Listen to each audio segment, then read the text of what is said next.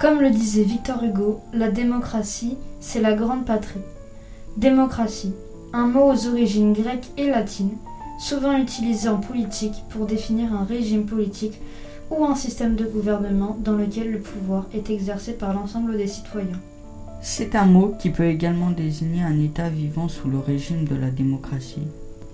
Cela peut aussi être un des principes de la démocratie ou encore un groupe de personnes dont l'organisation présente les mêmes caractéristiques. Mais la démocratie se définit surtout par la pluralité et la liberté de la presse et la liberté d'expression.